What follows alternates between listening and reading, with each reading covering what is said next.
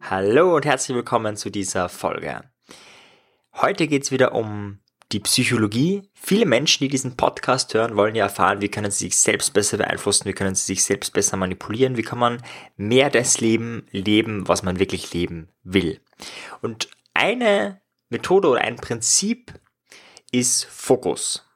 Mit dem werden wir uns wahrscheinlich später in einer Podcast-Folge nochmal beschäftigen.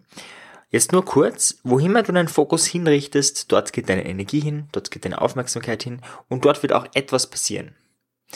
Das heißt, wenn du morgens aufstehst und schlecht drauf bist und deinen Fokus drauf richtest, wie schlecht es dir nicht geht und äh, wie schlimm nicht alles ist und dass die Arbeitskollegen alle ganz traurig und äh, schlimm und böse und aggressiv oder wie auch immer sind, dann wirst du mehr von dem sehen und wirst du mehr von dem bekommen. Where attention goes, energy flows, wo deine Aufmerksamkeit hingeht, dort fließt Energie. Und die Idee ist, die Energie zu kanalisieren, also den Fokus bewusst umzuswitchen. Ja, und vielleicht hast du schon mal ausprobiert, irgendwie bewusst daran zu denken, also, oder etwas nicht zu denken, wie bei Meditation. Nicht an das Schlimme denken, nicht an das Böses denken, äh, nicht an das was denken, was man nicht denken will. Und irgendwie, ja, ist nicht so erfolgreich. Zum Beispiel, ich äh, bin gerade dabei, bewusst zu trainieren, mehr zu kauen. Ich kaue sehr wenig beim Essen und ich versuche bewusst zu trainieren, mehr zu kauen. Und du kannst noch so motiviert am Anfang vom Essen dran denken, dass du mehr kauen sollst. Spätestens nach dem zweiten Bissen ist dieser Gedanke futsch. Beim 35. Bissen fällst dir wieder ein und spätestens beim 36. hast du es wieder vergessen. Also es ist gar nicht so leicht, den eigenen Fokus woanders hinzurichten. Wie kannst du aber jetzt möglichst einfach deinen Fokus woanders hinrichten? Und die Antwort auf diese Frage sind Fragen. Mit Fragen steuern wir unser Leben in höchstem Maße.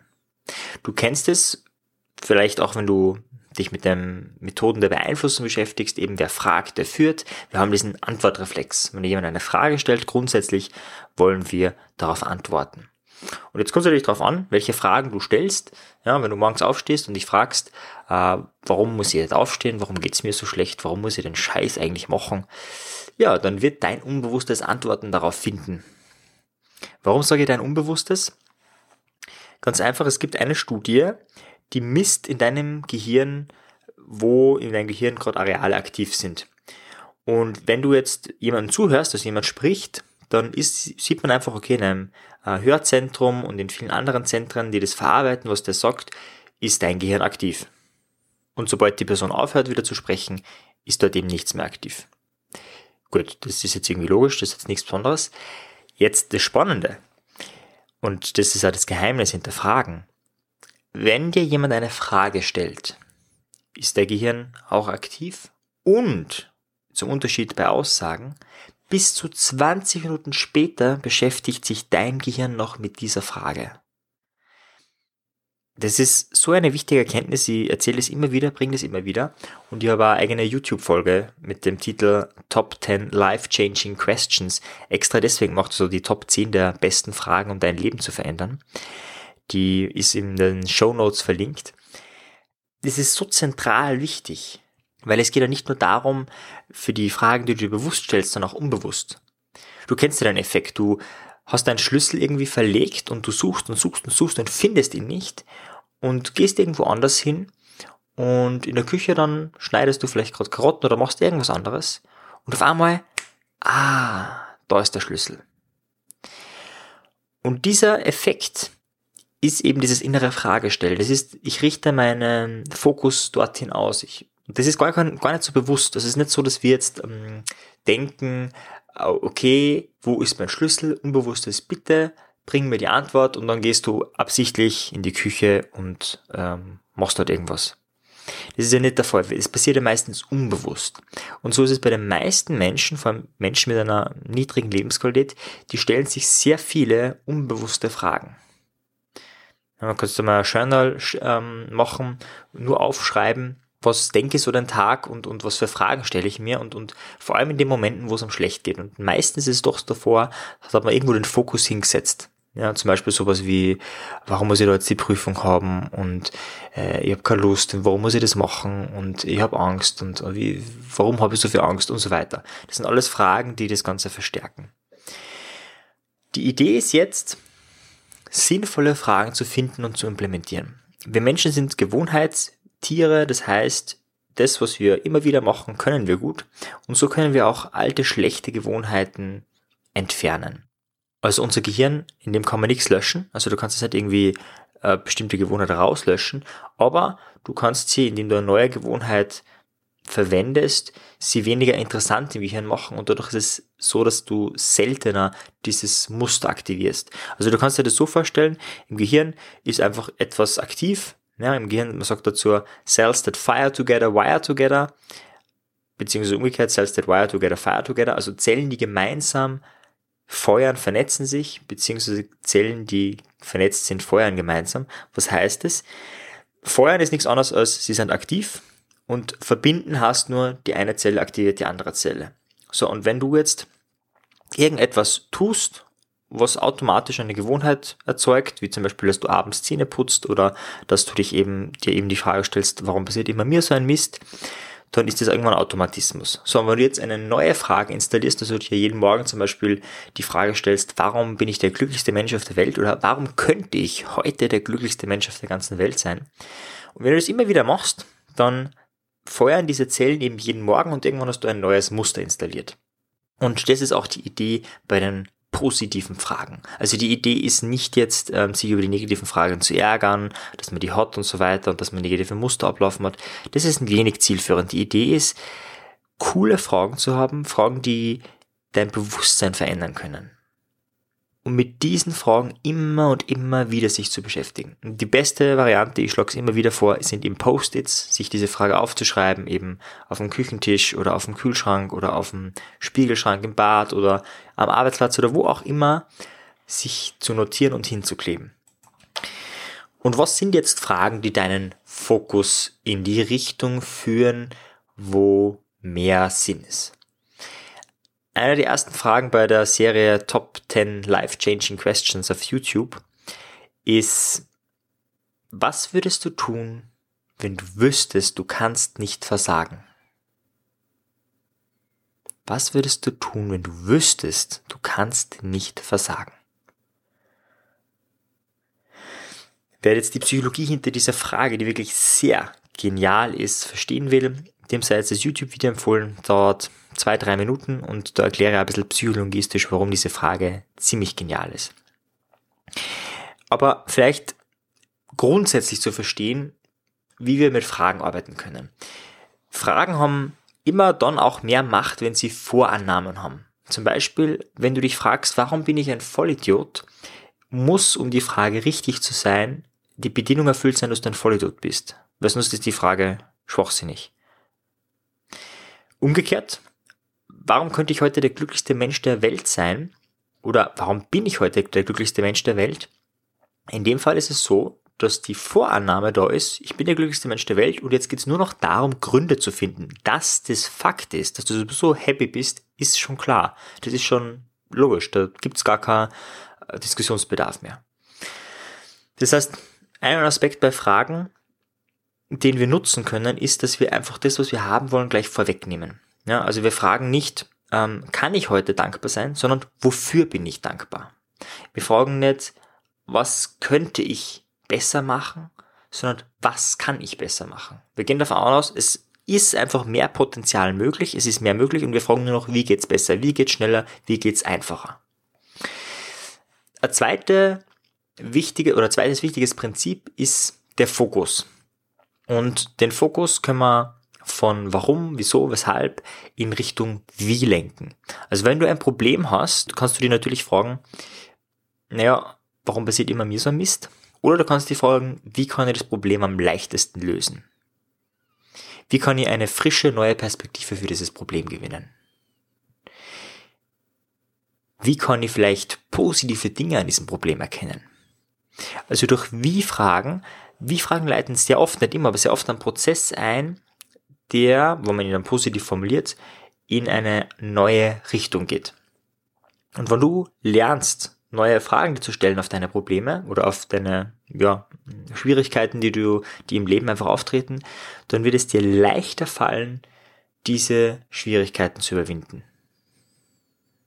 Das ist ziemlich mächtig und vor allem ist es ziemlich einfach. Es gibt andere psychologische Methoden, die wirken nicht so gut, weil es sehr einfach ist, eine Frage zu stellen. Wenn du jetzt irgendeine Methode hast, wo du vielleicht Klopfen mit EFT äh, deinen, deine ähm, ja, Körper abklopfst und solche Dinge machst, das sind auch mächtige Tools, die allerdings ein bisschen mehr Zeitaufwand brauchen, die ein bisschen mehr Motivation brauchen, als umzusetzen. Aber selbst wenn du verärgert bist, kannst du dich fragen, wie können wir das jetzt am leichtesten lösen? Ja, dann denkst du dir vielleicht, hm, ich will es gar nicht am leichtesten lösen, ich will, dass der Scheiß einfach nicht da ist. Ja, okay. Und trotzdem angenommen, du könntest es irgendwie am leichtesten lösen. Wie würdest du es machen? Ja, dann würde ich halt, hm, dann würde ich dem Person absagen und dann hätte ich das Problem nicht mehr ja, dann wäre das vielleicht eine Möglichkeit. Das heißt, experimentiere mit Wie-Fragen. Wenn du weiter inspiriert werden möchtest, dann schau dir auf meinem YouTube-Channel die Folge Top 10 Life-Changing Questions an. Das sind die 10 besten Fragen, um dein Leben zu verändern. Natürlich ist es so, dass jede Frage seine Zeit hat. Ja, manche Fragen passen vielleicht gerade nicht in deinem Leben, andere wieder absolut. Und aber eine von diesen zehn ist sicher ein absoluter Knüller. Und ich erkläre aber am Anfang auf YouTube in der ersten Folge, also in der Folge 0, wann Fragen die größtmögliche Wirkung haben. Wann glaubst du, haben Fragen die größtmögliche Wirkung?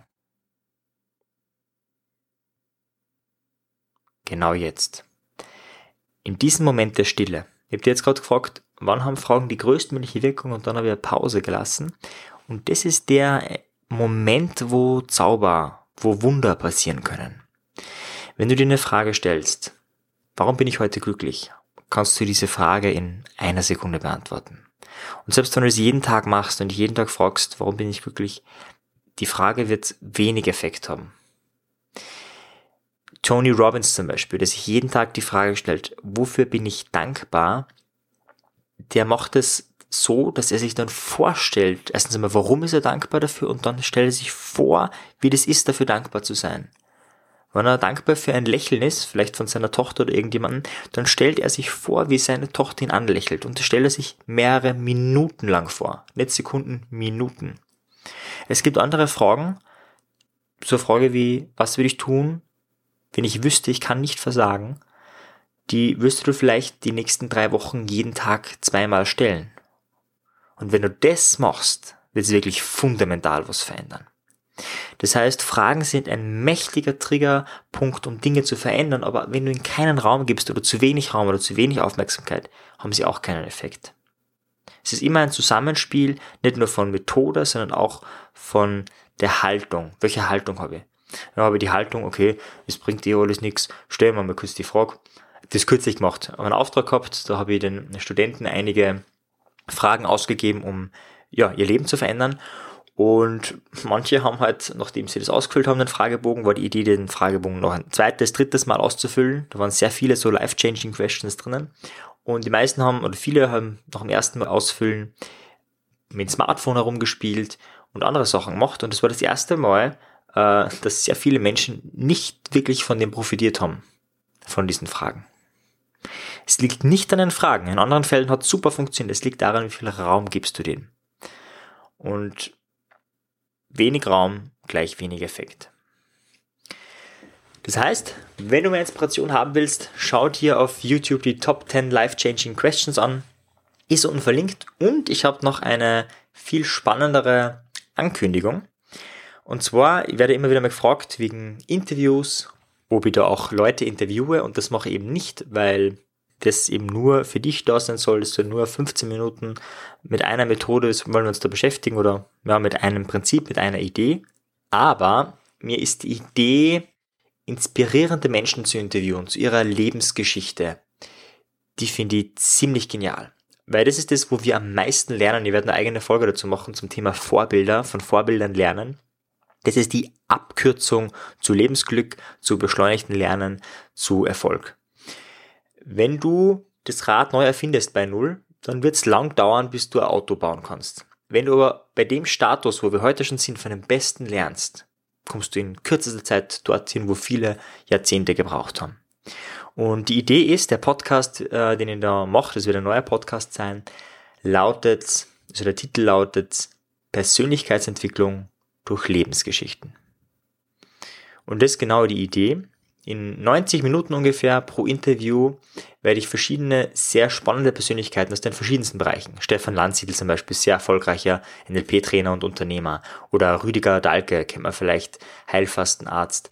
Oder viele, viele weitere aus dem Ökologiebereich, aus der Friedensbewegung und so weiter. Menschen, die wirklich was erreicht haben in meinem Leben oder die einfach wirklich viel Mist in ihrem Leben erlebt haben. Und wie diese Menschen da drüber hinweggekommen sind. Um das soll es gehen. Wie haben sie diesen Punkt wirklich geschafft?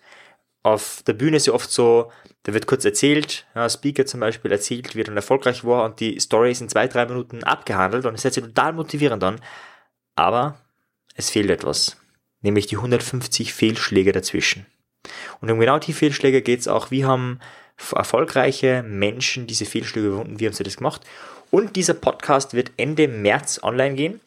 Wenn du dazu mehr wissen willst, bleib einfach dran oder äh, like mir auf Facebook oder abonniere mir auf YouTube. Auf allen drei Kanälen werde ich das raussenden. Das ist auf jeden Fall etwas, das ich stark bewerben werde, weil ich die Idee genial finde, dass wir alle von den Lebensgeschichten von wirklich erfolgreichen, von wirklich spannenden Menschen lernen können.